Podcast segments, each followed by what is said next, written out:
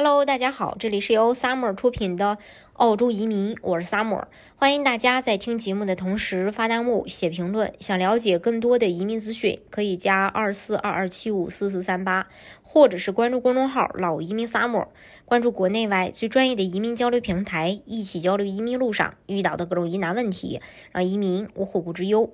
随着近期多国陆续宣布放宽出入境限制，本国澳大利亚联邦宣布呢，将会在四月十七日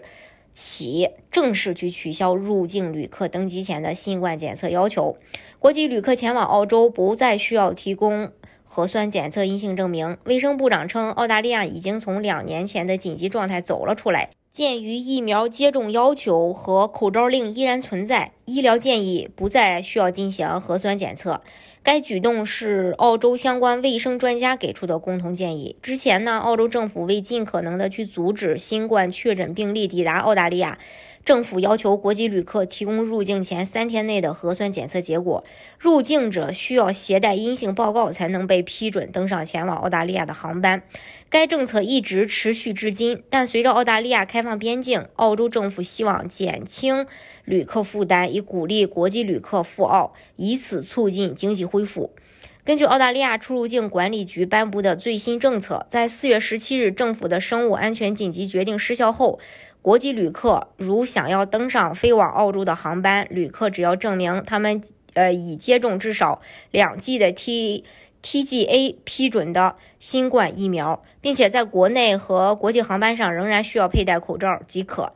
自四月十七日起，国际旅客入境要满足以下条件就可以这个入呃入境澳洲了。首先呢，就要持有。澳洲合法的签证和护照，完全接种了澳洲药物局管理认可的疫苗。这个乘机时呢，出示有效的疫苗接种证明，证明需要为英文版或经过专业认证的英文翻译件。至少在出发前七十二小时内完成填写电子旅行声明，值机时出示电子版或打印版的确认书。除此之外呢，新西兰总理也在三月中旬宣布了新的边境计划。四月十二日起，新西兰边境以澳大利亚的游客开放边境，预计新西兰将于五月二日起向其免签国家及其他国家已持有新西兰签证的游客开放边境。新西兰的防疫措施总体与澳洲最初开放边境时的措施相似。入境访客需接种两剂新冠疫苗，并在登机前提供新冠病毒呃阴性检测报告。符合条件的游客可以免除入境隔离。虽然澳大利亚的疫苗接种率、还有治疗水平和医疗系统让澳大利亚成为了全球新冠。死亡率最低的国家之一，但是随着南半球冬季的到来，流感与新冠病毒会变得活跃。在政府决定解除了核酸检测这道防线的同时，澳大利亚免疫技术咨询小组建议，六十五岁以上的人群、免疫功能低下的人群、生活在老年护理机构中的人群、残疾人、五十岁以上的原住民和托雷斯海峡岛的这个岛民等，呃，高危人群是呃，应及时接种第四针疫苗。随着入境流程的不断简化，入境澳洲你准备好了吗？